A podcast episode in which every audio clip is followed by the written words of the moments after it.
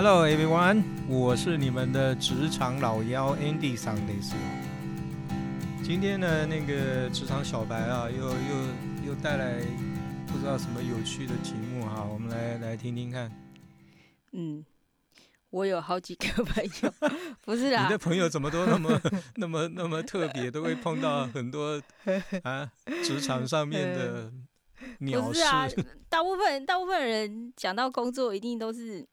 我不知道哎，就是有上班的，因为我是小白，嗯，所以我我没有老板，所以我没办法体体会他们心情。可是，嗯，大部分的人在讲工作的时候，都是一肚一肚子大便，就不是事情很多有的没的啦，不然就是抱怨他的主管怎样怎样的啊。所以我就在想，就是真的天底下没有好的主管吗？为什么大家？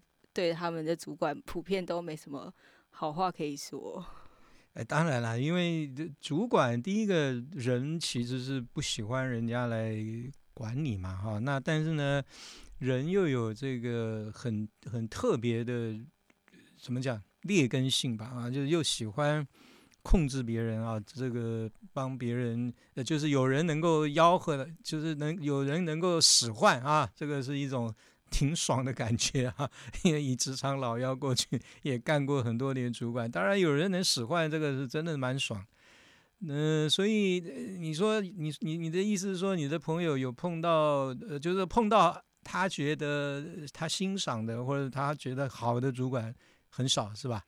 其实几乎没有啊，而且 几乎没有，而且 他们很很常见的，就是我听到最多的抱怨就是。比如说那种呃说一套做一套啊，或者是呃标准就是双重标准啊，或者是怎么样怎么样的，或者是比如说换了一个换了一个工作就换个脑袋之类的啊，这种对，所以这这这些情况嗯，这些情况蛮蛮蛮正常的，所以难怪你的朋友很多都会碰到啊。嗯，其实我我们也常听到一句话了哈，叫做。呃，将帅无能，累死三军嘛。所以呢，这个一个主管，其实他能不能够把他的团队带好啊？那当然，这个会一定会影响到这家公司的营运的成绩啦。哦，这个是毋庸置疑的。但是呢，很我们以后也会讲到很多啦，哈，包括呆博定律啊，这个也蛮有意思的。还有这个彼得定律啊，等等啊。那这个这个呢，其实也都是呃，就是我们为什么会碰到，就是碰到这种呃不胜任的主管的情况会比较多的原因啊哈。呃，我想我我们来专门谈一下这个呃，就是怎么讲啊，就是这种会将壮呃将帅无能会累死三军的这种，好不好？嗯，好，这种也蛮多的。嗯，好。呃，我。我想，我们我以我过去三十多年的经验哈，我觉得有两种呃这种无能的主管会让人呃非常的无奈了哈。嗯，第一种啊，我我我我们我看今天我们先讲第一种好了哈。那第一种呢，嗯，我拿一部电影来做例子好不好？呃，大家应该都知道，美国有一个导演叫 Francis 卡卡卡波拉了哈，就是。呃，男生一定知道这个导演啊，因为他导了很有名的电影，最有名的电影应该就是《教父》了啊，《教父》一二三。那其实啊，他还导过一些不错的电影啊，当然他本身也是很不错的编剧了啊。那他在一九七九年的时候啊，曾经导过一部电影，那当然那部电影也是他也担任编剧了啊。也就是说，他在这个《教父二》拍完，跟《教父三》还没开拍这中间啊，他拍了一部电影。叫这个《现代启示录》啊，那那那一段时间啊，就是呃七零年代末期啊，嗯，就是反战的这个声浪比较高嘛哈，所以谈越战的电影非常的多啊。那呃卡波拉这一部《现代启示录》其实是蛮蛮呃蛮特别的一部啊，它主要讲的是这样了哈，就是讲的就是美美国有一个军官啊，他被派到越南去。然后呢，就在那边就是打越战嘛，哈，协助南越打北越嘛。然后呢，他在那边因为呃，第一个你呃，就是我们去设身处地想一下啊，就是他是从呃，就是对越南人来讲，对南越来讲啊，就是他是呃美国救星啊 派来救他们的一个一个将呃这个军官啊，当然他的阶级也不是非常高，也好，我记得好像就是上校吧哈。那然后呢？呃，他在那个地方就变成慢慢就变成了一个一个王，就是在那个丛林里面，各位都知道吗？这个打越战的时候，丛林战是很很重要的，所以他在那个丛林里面啊，慢慢他就变成了一个王啊。那么王他这个呃，到最后啊，他也就迷失了自己，也就是说，他连美国的这个呃呃军军方对他的指挥他都不听了。啊，也就是说，他被那个时候他周遭的人对他权力的呃无无知的崇拜啊等等啊，他就迷失自己了。然后呢，他就这个呃，就是有点近近乎疯狂。所以那个时候啊，美美军就想派了一个人啊，派了一个上上上尉吧，还是什么，要到那个呃越南丛林里面去把这个 把这个军官给给宰了哈，就就是因为他已经。将在外，军令有所不受了啊！这个就已经是有点乱了套了，所以美军就派了一个一个一个上尉啊，就是到越南去啊，就是要把这个上校把他给干掉。当然，这部电影的最后啊，呃，蛮特别的啦。那么今年奥斯卡也有一部电影啊，叫做《悲情三角》（Triangle of Sadness）。这部电影其实它的结局跟这个呃现在起诉的有点像啊，也就是说。你猜猜看，最后的结局是什么？我不知道你看过，你你的年龄应该没看过这部电影。你猜猜看，那部呃《现代启示录》最后的结局是什么？呃，我猜他，嗯，他如果是已经到那个程度的话，应该没有人 懂得了他吧？他在那边如果已经自立为王的话，那嗯，可能我觉得应该也。没办法，暗杀明杀应该都动不了他。OK，好，呃，他的结局是这样啊，就是结局是其实那个上尉，因为那个上尉用方法啊，他用的方法就是他先等于是完全的臣服，表现出完全臣服在这个上校的淫威之下了啊，争取这个上校对他的信任，然后呢，最后他还是得手了啊，就是他把那个上尉给干掉。但是问题是什么啊？问题是，他把那个上尉干掉的那一刹那，哈，他忽然发现了，哇，这个权力是好迷人啊，你知道吗？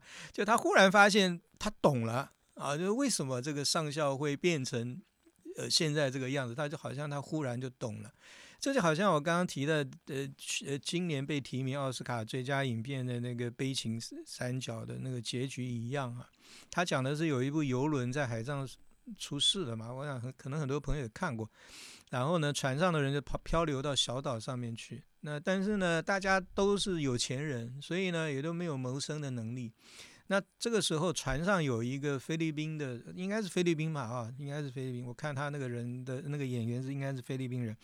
他其实他在船上的工作是扫厕所的，啊，他叫做 toilet manager，还有这个职务。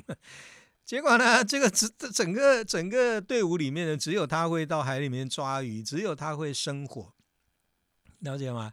啊，那结果变成这个，大家都必须要听这一个呃厕所经理的管厕所的经理的话啊，所以那个厕所管厕所的经理呢，就开始就会发挥他的这个呃呃管理权啊等等。那这部电影跟我刚刚讲的有点像哈，最那个那个《现代启示录》最后上尉把上校干掉以后，他就反而变成那边的第二个王了，了解吧？啊，就是他他就完全取代之前那个上校，成为那个地方的那个地方之王。那悲情三角呢？最后呢，他们居然发现他们漂流的那个岛啊，其实是一个度假岛。岛的另外那一面呢，就是度假村。这是搞笑片吧？对，不是搞笑寓言片了，有点有点喜剧的一面。好，那发现发现那个度假村呢，是这个菲律宾的这个厕所经理跟在漂流到岛上的另外一个女孩子，他们两个就绕绕绕到后面就发现了这个岛啊，发现了原来是度假村。那我问你，你觉得那个菲律宾的那个厕所经理会干什么？把那个度假村烧光，里面的人全部杀光。他为什么要杀那么多人？他把那个女的杀完不就好了吗？哦哦哦，嗯，对，不是啊，我 哦，我以为那个嘛。嗯，当然了，电影没有演他最后杀了他没有，但是我觉得他是把他，因为他把石头已经举起来了啊，然后有听到嘣一声啊，这个用蒙太奇的方法，那应该是把，所以不，我我这个有点，其实没有离题哈，就是说有一种昏庸的主管哈，其实他不是，就我我认为就是他是他公司造成。那这种情况很容易发生在这个公司已经很成功了，也就是我们知道企业的发展啊，会有几个时期嘛哈，从萌芽期刚开始创建到这个发展期啊，要高速的发展 booming 啊的阶段，然后到最后成熟了哈等等，最后会衰败。那你要避免衰败，你就要再找到一个新的这个成长引擎，重新又回到萌芽期等等。那你如果没有的话，你可能就要衰败。那那我刚我们刚刚讲的这种情况，这样子的昏庸的主管啊，其实他很多时候是发生在公司已经很成熟了，也就是说，公司在成长期的时候，大家都很努力啊，都很努力，所以老板那个时候也会很努力。啊，就是公司每个人他能叫得出名字，然后很多事情他大小事他都知道。但等到公司已经成长稳定了，那老板就会开有的老板了，我不是讲所有老板，就会开始享受那个成果，所以呢，他很多就放任了，放给下面的人去管。那这个时候呢，可能就会有很少数的主管，因为得到老板的信任或什么，他就开始没有方向了。然后呢，其他周边的人呢，也就反正。那个多一事不如少一事嘛，有人愿意出头管，那就让他管呗啊。所以呢，就慢慢的把这一种昏庸的主管给创造出来啊。所以呢，我觉得第一种呢，呃呃，就是这这这种呢，其实他本来可能是一个蛮有能力的人，因为他如果不是一个有能力的主管，他不会到得到呃老板信任的这个阶段啊。但是呢，就是因为他的权力太大。已经大到呢，超过了他能够，就是说他能够理解，或者是他能够 handle 的那个程度。那周边的人呢，也就不管了啊，反正多一事不如少一事，你你要去耍你就耍吧哈。那这个时候呢，其实对这个主管来讲，嗯，是一个比较比较可怜的状况。我不晓得你的朋友碰到是不是这种吗？呃，有可能。哦，好。那当然，可能可能你我没有办法给你朋友答案呢哈，就是当你碰到这种主管，你要你要怎么办呢啊？因为这个说老实话有点难啊，因为第一个老板信任他嘛，第一个他已经在这个这个主企业里面哈，已经这么长时间了，他有他的一定的基础啊，所以呃，然后我相信他对这个他他的工作基本上是。呃，不陌生的啦，但关键就是他的权力已经过大了，大到他已经自己没有办法明辨是非了，所以这个是比较比较可惜跟比比较糟糕的状况了。哦，所以说我突然想到一个问题，嗯，所以说如果就是你说的这种嘛，就是公司已经呃已经很稳定了，嗯，然后就是比如说已经赚很多钱啊，然后还有蛮有前途的一个公司的感觉，对不对？嗯。那如果就是如果是这样的话，那是不是比如说你一开始呃刚毕业找工作的时候，是不是进这种公司的话要小心，或者是在面在找这种在进入这种公司之前，你是不是就要有一种这种准备？就是你可能会遇到的主管是这个样子。嗯，没错啊，呃，其实呢，嗯，我我有写过一些文章啦，写过一些东西，就是说，如果你是在找工作的时候啊，那你适合哪一个发展阶段的公司啦？啊，就是在萌芽阶段刚创新创的公司，呃，发展在成成长在成熟期的公司，它在人的这个要求哈，跟对这个人的锻炼上面，其实都会不太一样。的确啊，就是说，如果是一个呃。就是说，一个一个小白啊，你第一个啦，成熟期的公司职缺并不多啦啊，那所以呢，嗯，他要招人的几率并不大了啊，尤其招主管，因为他可能这家公司已经十几二十年了，他老人一大堆啊，他能晋升的人太多了，那你要找到管理职的几率其实是不大。呃，但是呢，你在成熟期的公司，你当然可以学到的就是一个健康的公司，有制度的公司啊，不像发展期或者是萌芽期，它可能很多东西就是急救章啊，为了生存，为了成长。那在成熟期的时候，这家公司可能就已经相当的制度规模化了。那你 可以学到的是这个，当然你也就比较有机会碰到我刚刚讲的这一种。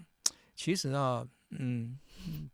职场老妖也碰过，我不想，我不想，我不想讲，嘿嘿，不行不行，这个这个人家把那改改嘛。如果你那人是男生，你把改女生啊。然后如果你是比如说做，如果是首富，就说不是，是第二名，第二有钱人，是不是？就你就换一个产业嘛，因为可能是可能做电脑，你就说啊，不是他做枕头的。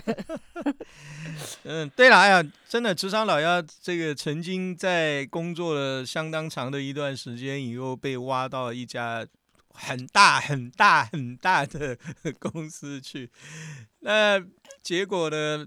嗯，那可是不巧，好死不死的哈，就是我。没有得到我跟他们的那个二把手啊，这么这么大的公司的二把手的 chemistry 不对盘，他好像看我觉得不太顺眼啊，所以呢，嗯，当然就没存活下去了哈。所以这个的确了哈，所以嗯，找工作的时候呃要考虑的面向其实真的是蛮多的，哎，嗯，所以老板就是换一个角度来看，所以老板。就是把一个公司 run 到成熟之后，也不能直接。当然，当然，但所以人家有有一个有一个笑话嘛，就是说，当当一家企业 开始盖总部大楼的时候，或者是刚当老板开始到国外去买城堡的时候，大概你就要知道这家公司可能要开始走 下坡。当然，这个不一定百分之百啦，哈。不过这个就是一种一种比喻了。所以这也是巴菲特决定要不要把股份股票卖掉的。决策，他会不会在观察哪一家公司的老板开始那个，他就赶快 赶快卖掉？哦，那他前前阵子把台积电都卖光了。对了，好，这个不谈，好敏感，太敏感，比刚刚那个 八卦更敏感。太敏感。OK。好，我想呢，今天呃，谢谢小白带来这个题目，蛮有趣的啊，就是昏庸的主管到底在企业公司内到底有哪一种类型？今天我们先谈第一种啊，第一种就是他的权力已经膨胀到，就是这个主管啊，就是权力已经膨胀到他自己都没有办法控制的程度了。然后呢，呃，他身边的人呢，也碍于他的这个权力啊，跟这个淫威啊，所以就没办法，也只能够乖乖的听命于他哈。那当然，这种这一种其实其实这种主管一开始的时候还是蛮有能力的啦哈，只是说慢慢给他的权力太多了，就就开始他自己就腐化了啊，所以这个蛮蛮可惜的。那我们下一次来谈谈另外一种主管啊，就也是蛮有趣的哈。那么，呃，看看这些无能的主管，第二种类型大概有哪一种？嗯，好，期待下一集。好，那我们今天就先到这里喽。好，拜拜。拜拜。